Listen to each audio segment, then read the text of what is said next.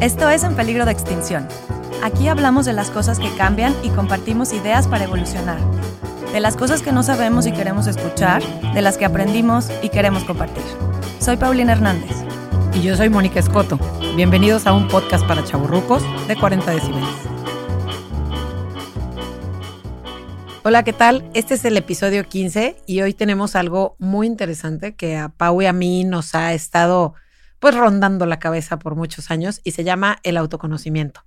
Hoy estamos invitando eh, a una terapeuta que mucha gente la conoce, ha estado en muchos podcasts, ha estado en muchos programas. Cada que está en un programa es un tema diferente y yo creo que yo no acabo de, de aprender esto.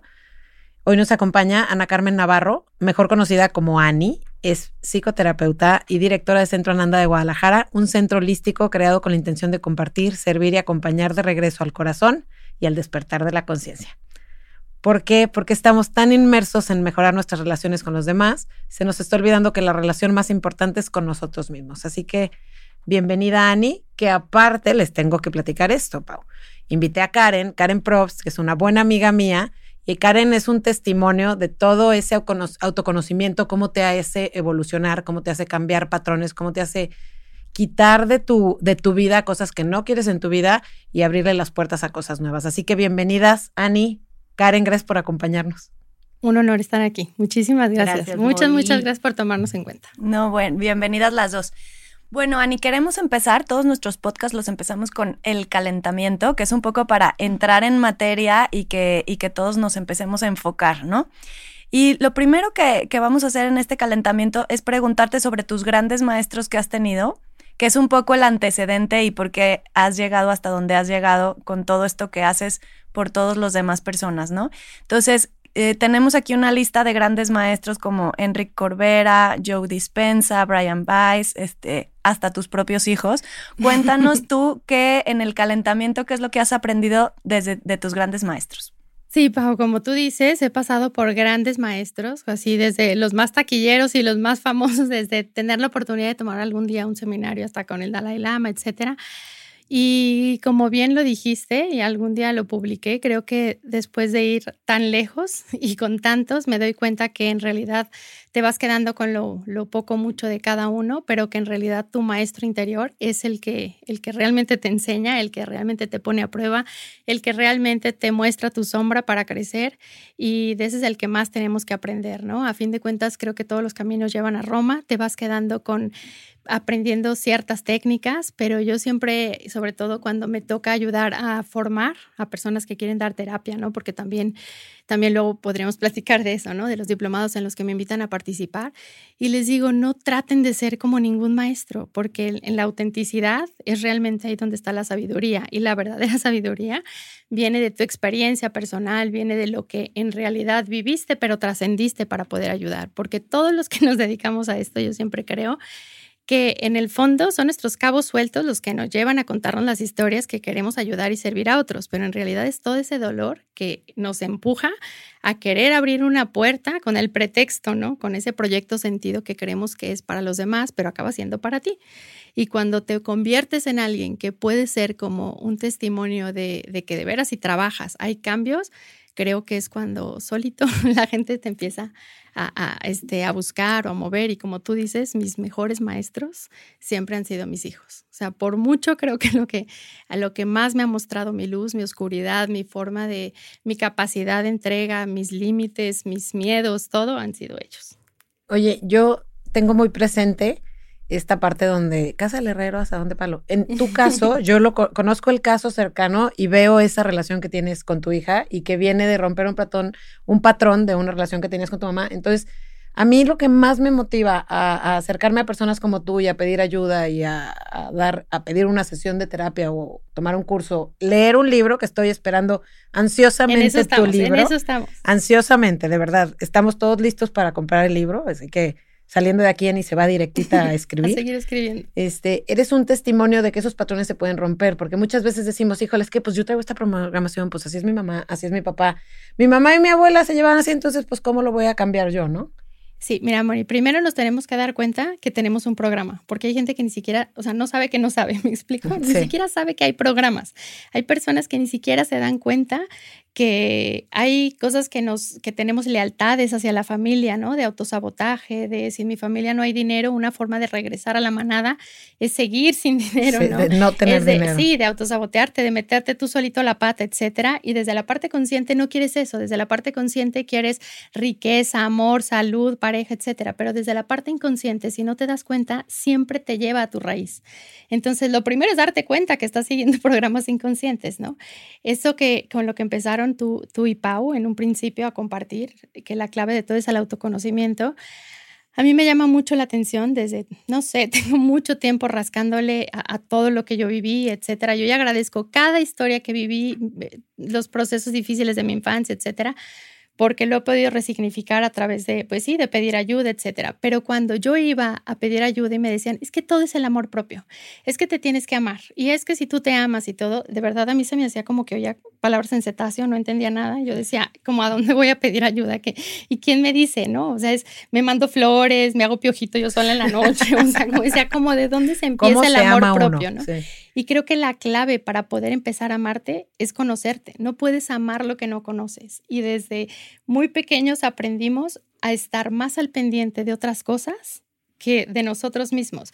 En ningún momento ni estoy criticando el sistema educativo de, de, de los que lo imparten, pero sí de los que lo diseñan. No, pero sí comenta esto que, que, ayer platicábamos sobre sí, por las eso, escuelas. De lo que, o sea, no es de los maestros, que yo sé que siguen un, un programa y un protocolo que tienen que seguir, un esquema, pero quien diseña todo lo que está atrás, es impresionante que de verdad veo, ¿no? Hay un taller que, comparto que se llama Mi cuerpo es mi historia y me llama mucho la atención que no saben de, oye, ni dónde está el páncreas, pero la vesícula qué hace, oye, pero los pulmones no sé qué, oye, y digo, es como si vivimos en una casa 20, 30, 40 o 50 años y alguien llegara y te dijera, oye, este, ¿dónde está el baño? Y le dijeras, no sé, y dijeras, ¿cómo que no sabes? ¿No? Tienes viviendo aquí toda la vida, ¿cómo que no sabes?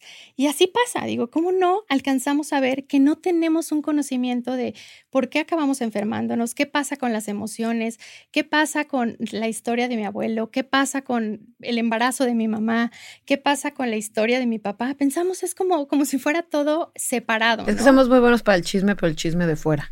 El, el, nuestro personal no. sí, el Oye, Ani, no. este, yo quiero comentar una, una, anécdota y de ahí pasarme a una pregunta.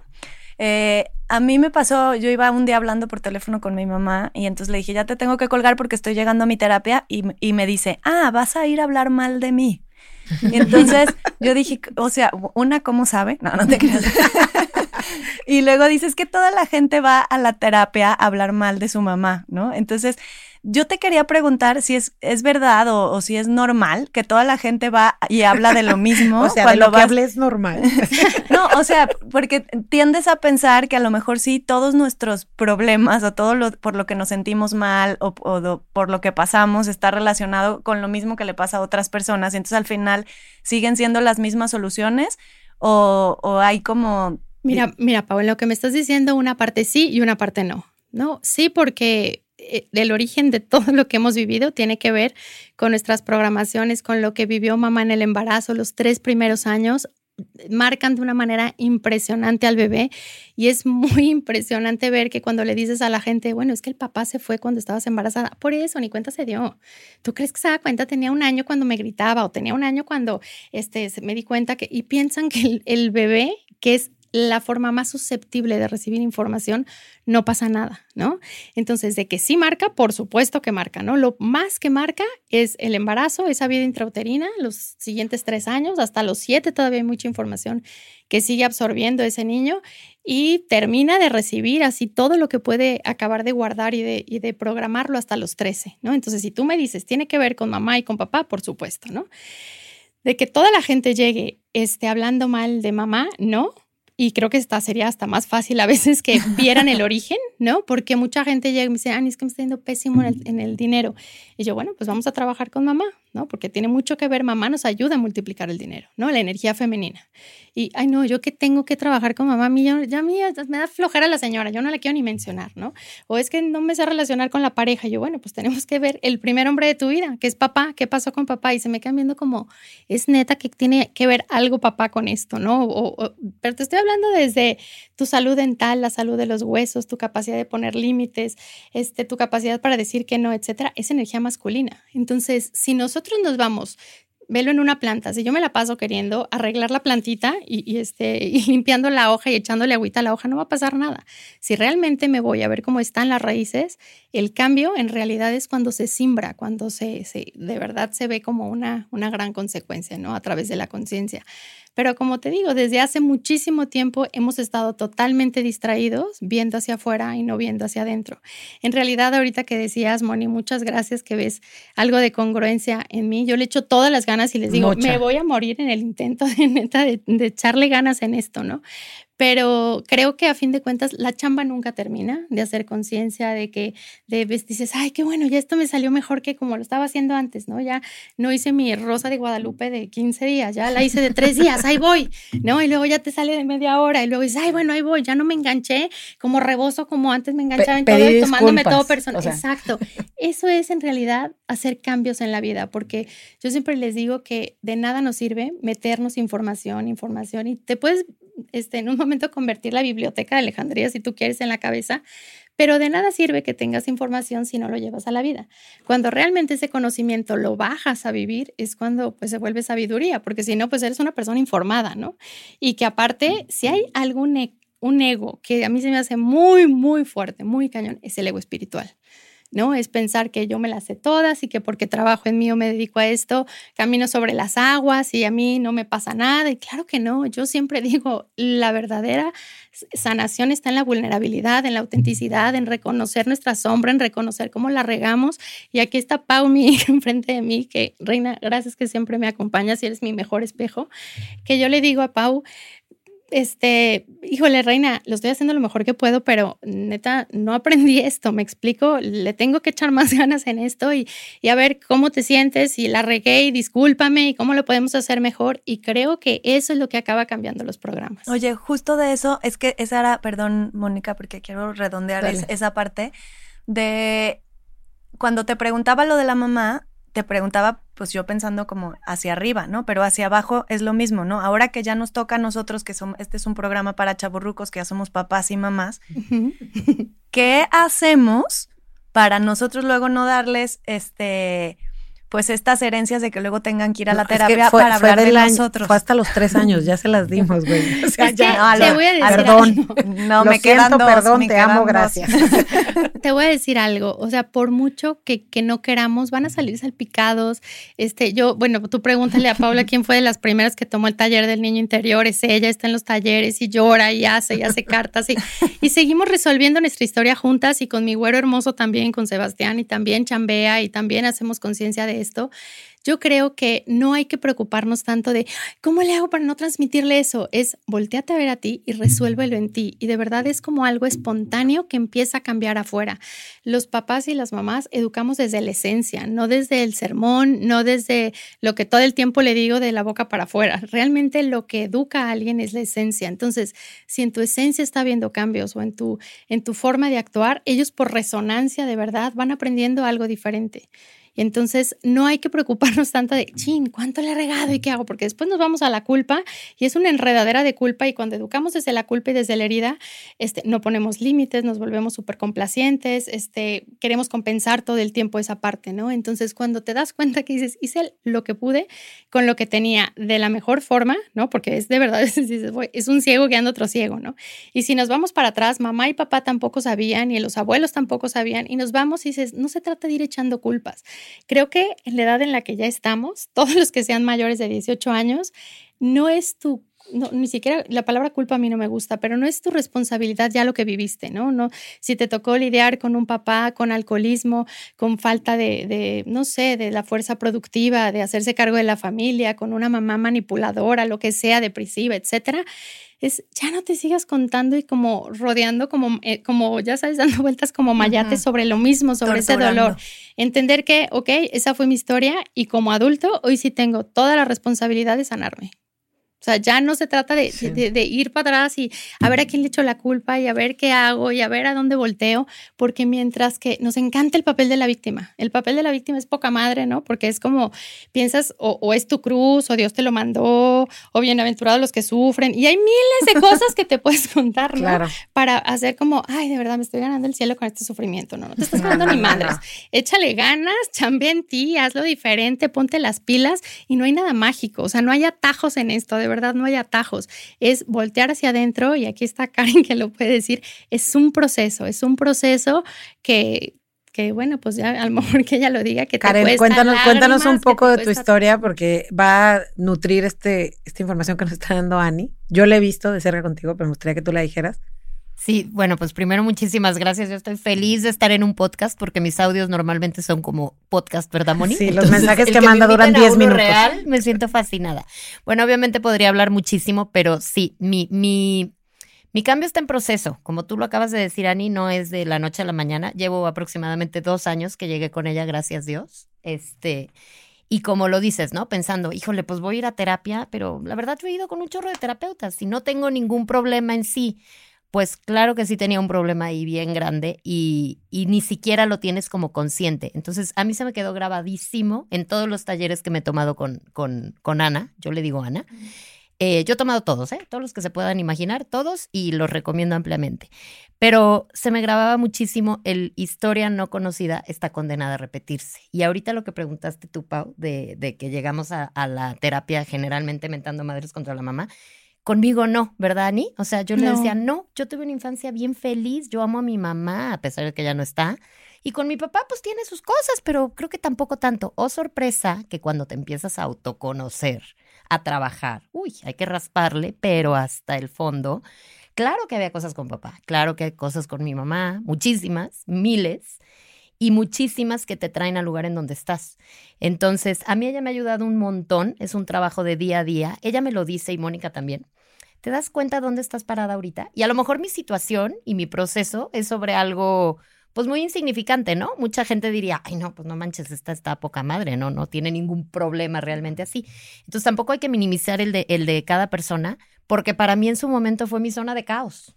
Y si yo no me agarraba de, de Ana en ese momento, pues hubiera seguido en el caos. Y fue un trabajo, es, porque no he terminado, yo ya le dije, voy a estar colgada a ti como llavero toda la vida. No, no, por favor, no, ponte a trabajar. Sí, ponla a vender algo. bien. No, pero la verdad es que sí me gusta mucho saber que, que, la tengo ahí para el momento en que digo, híjole, ¿de dónde me agarro? Que, que, que según yo ya estoy mucho mejor. Y sí, estoy muchísimo mejor. La verdad es que No, pero tú has hecho mucho del trabajo. Yo lo he visto, he visto cómo cómo has trabajado las tareas que te dejan y ahí nos va a compartir Ani. Esa parte es súper importante, de verdad, Karen, qué, qué chido que, que, reconozcas ese gran trabajo que has hecho tú. Y me pasa que me cuelgan los milagritos a mí. La neta que me los cuelgan a mí, de que es que sí, es que la neta yo, o sea, no les puedo decir que no he hecho nada porque somos un equipo, pero ayer lo que platicábamos, es como un entrenamiento, ¿no? Es como si te dan un entrenamiento, como si te dan una dieta, como si te dan una guía. Yo puedo compartir las herramientas, no nada más que aprendí con grandes maestros por los que he pasado, sino por los que en mi experiencia también para salir del dolor y del victimismo me han funcionado, esas herramientas totalmente comprobadas, pero no sería nada si yo las entrego a alguien y esa persona no se pone a chambear. Entonces, esa parte donde dices de que en realidad acabamos, un buen terapeuta acaba haciendo que esa persona cambie su percepción sobre sí misma, ¿no? Perdonándose, ayudándose. Ese es el gran trabajo de un terapeuta, cambiar la percepción sobre ti misma. Cuando llegas este, creyendo que, este, que lo hiciste porque de verdad estás de a tiro, este, mensa, que de veras, este, cómo es posible que lo permitiste, etcétera. Y a la hora que entiendes de, bueno, no me enseñaron los límites, bueno, es quien, de quien me tenía que nutrir del amor propio era de mamá, que era una mamá que tampoco sabía. Es como mi maestra de matemáticas no se sabía los números, ¿no? Entonces, como que, ¿cómo le hacía, no?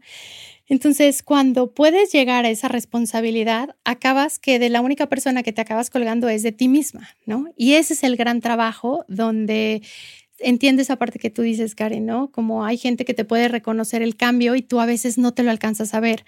El ejemplo que yo doy es como si ves una foto tuya todos los días, desde que estás bebé hasta el día de hoy, hasta el sol del día de hoy, de un día a otro no vas a ver cambios si tú le tomas una foto a un bebé el, de lunes y luego el martes dices, no hay ningún cambio, tómasela todos los días y déjala de ver dos años. a ese bebé y vas a ver de, un, de uno a dos años, vas a decir, hay muchísimo cambio, pero en el día a día es muy, a veces muy poco tangible. Es tan sutil el cambio que no lo alcanzas a percibir. Cuando ya realmente pasa el tiempo, volteas y es como estar en una pirámide que dices, todos estos escalones he subido y no me di cuenta más que me fui de uno por uno, ¿no? En ese trabajo hormiga, en ese ejemplo que puede ser la película de Karate Kid, ¿no? Que decía, es que, ¿por qué tengo que estar encerando esto o pintando esto? Y a la hora de la hora estás, tienes tu mente enfocada, trabajada, tu cuerpo entrenado, etcétera dices, no hacía más que hacer todos los días una hora de pintar una pared o, cinco horas de encerrar, coches. Esa constancia de cacharte con los programas, de, de hacer cosas diferentes y todo, te llevan a realmente empoderarte. Eso está buenísimo. Y además, tengo que concluir con decir que cada día te vas sorprendiendo con los cambios que pasan alrededor. En el momento en que empiezas, como mamá a veces cuesta trabajo, ¿no? Empezar a verte a ti primero o decir, híjole, yo y quererme yo primero, este, porque pues evidentemente para las mamás es importantísimo los niños, pero en cuanto empiezas, que insisto, es un proceso, luego cuesta trabajo, se empieza a reflejar en todas las áreas de tu vida a conocer, este, pues precisamente lo que decías de tu historia. Yo sí me puse a rasparle, me acuerdo que me senté con mi papá y pues cuéntame del de hasta cómo era mi mamá cuando yo estaba, cuando estaba embarazada de mí, ¿no? O sea, ¿qué había?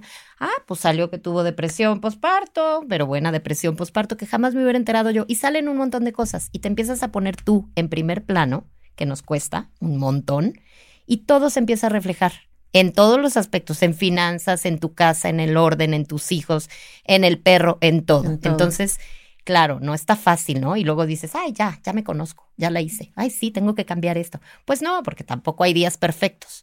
Pero entonces yo creo que en el momento en que nos ponemos en primer plano, aunque nos cueste trabajo, y Mónica me lo dice un montón, porque vaya que a mí me costaba mucho trabajo, este, creo que podemos tener un avance padrísimo.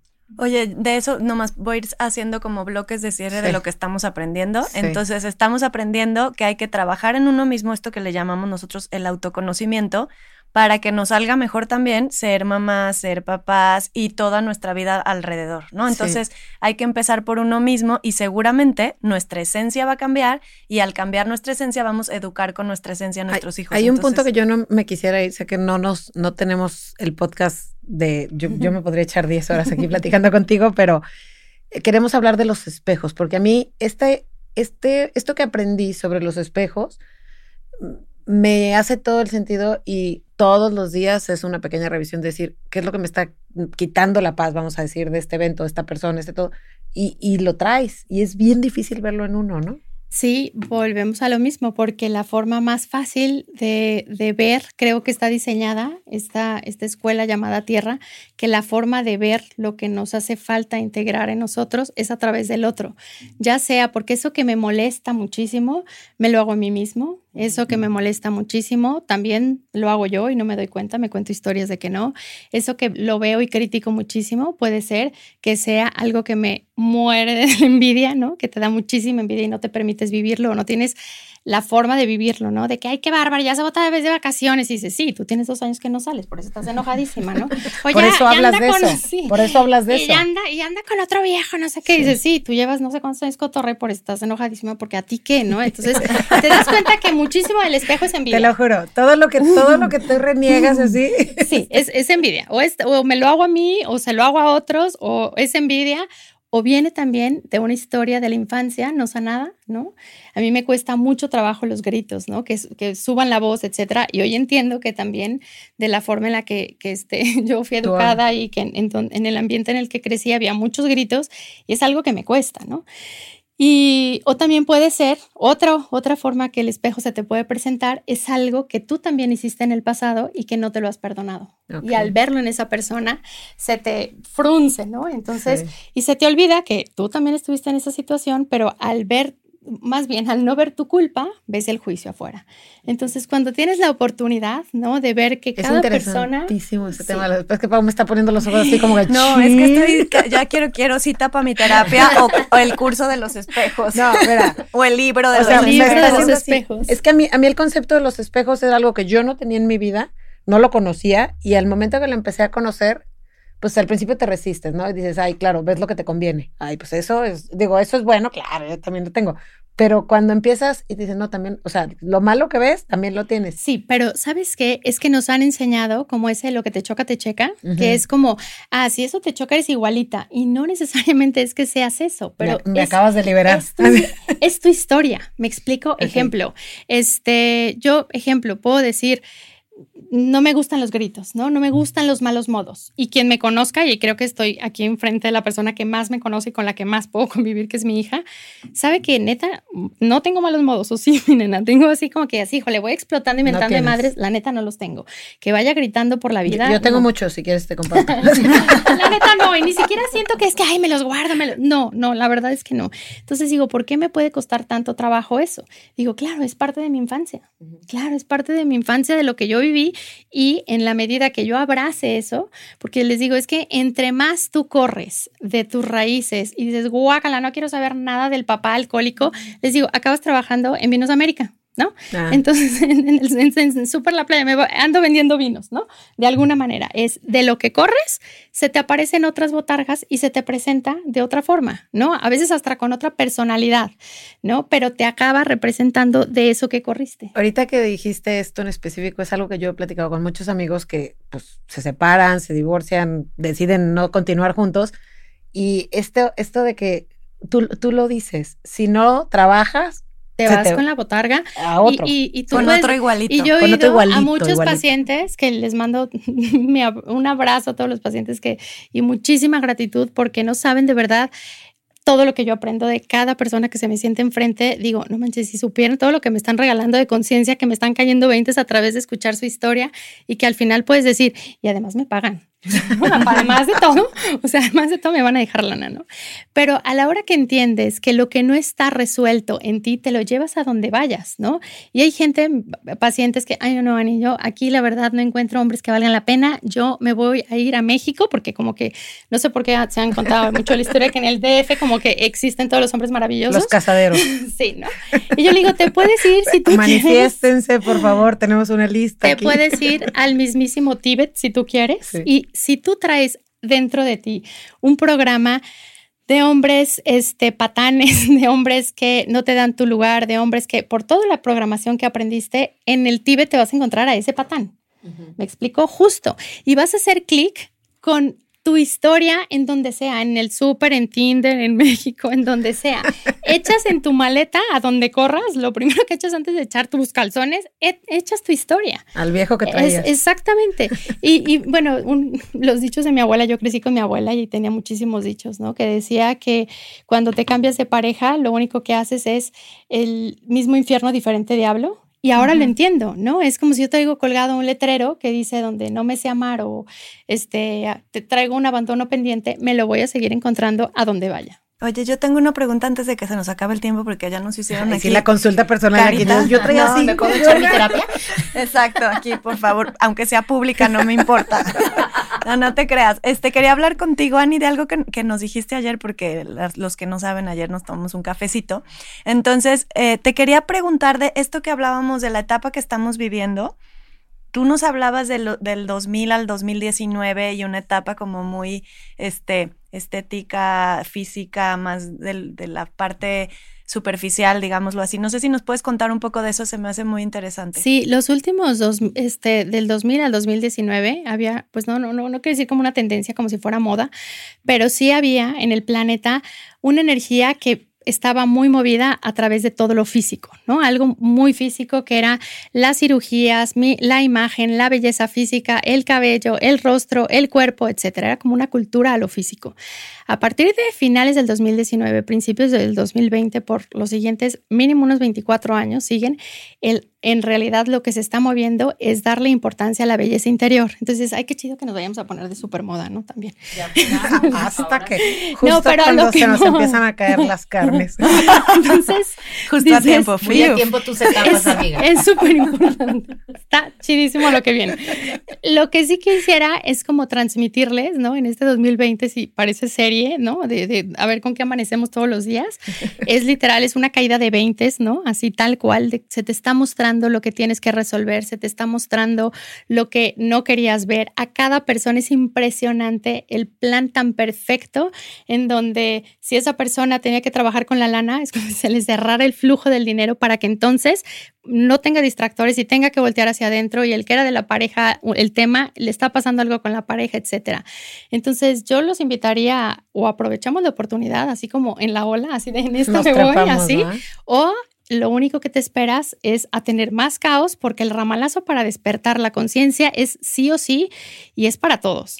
O sea, si tú quieres correr de algo, a lo mejor antes podías, pero ahorita, de, de ahorita en adelante, es impresionante ver la cantidad de gente que ya este, escucha podcast, este, lee libros de la conciencia. A mí cuando empezó a llamar todo esto la atención de metafísica, de verdad yo creo que estaba a principios de la prepa y encontrar un libro de esto era cosa rarísima, encontrar información, yo me sentía loca, suelta, peligrosa, porque aparte no encajaba en donde, en donde, ¿no? En donde la estructura, donde me, en donde me educaban, etcétera. Y ahorita, si tú vas a cualquier librería, los 20 más vendidos tiene que ver con el despertar de la conciencia.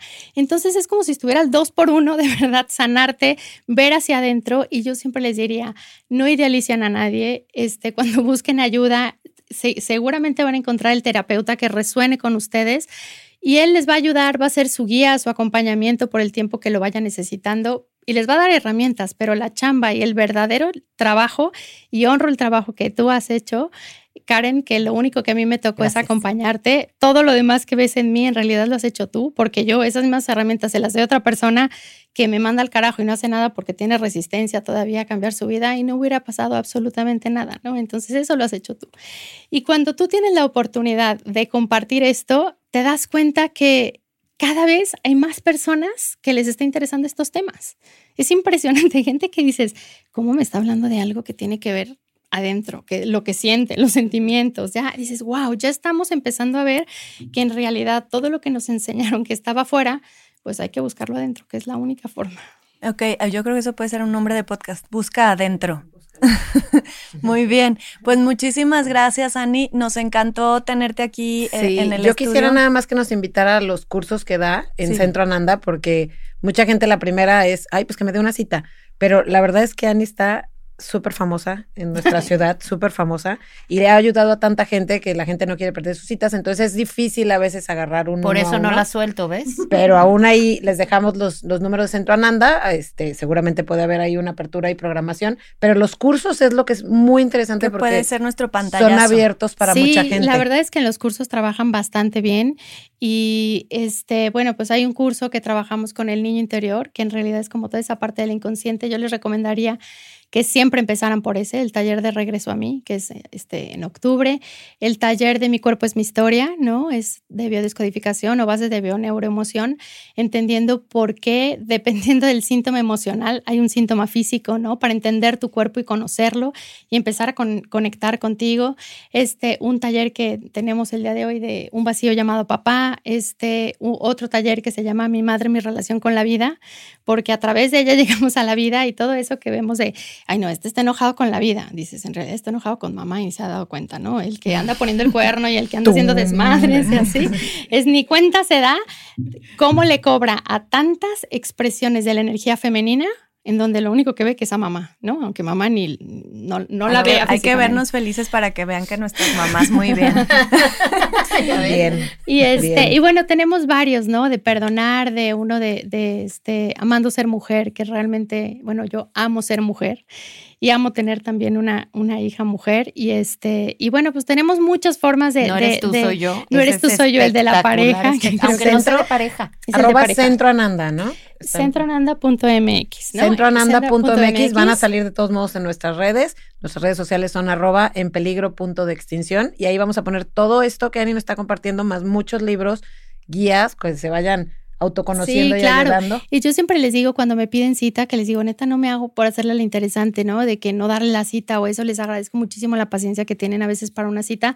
Pero hoy en día hay un chorro de terapeutas, hay un chorro de gente que quiere hacer las cosas bien.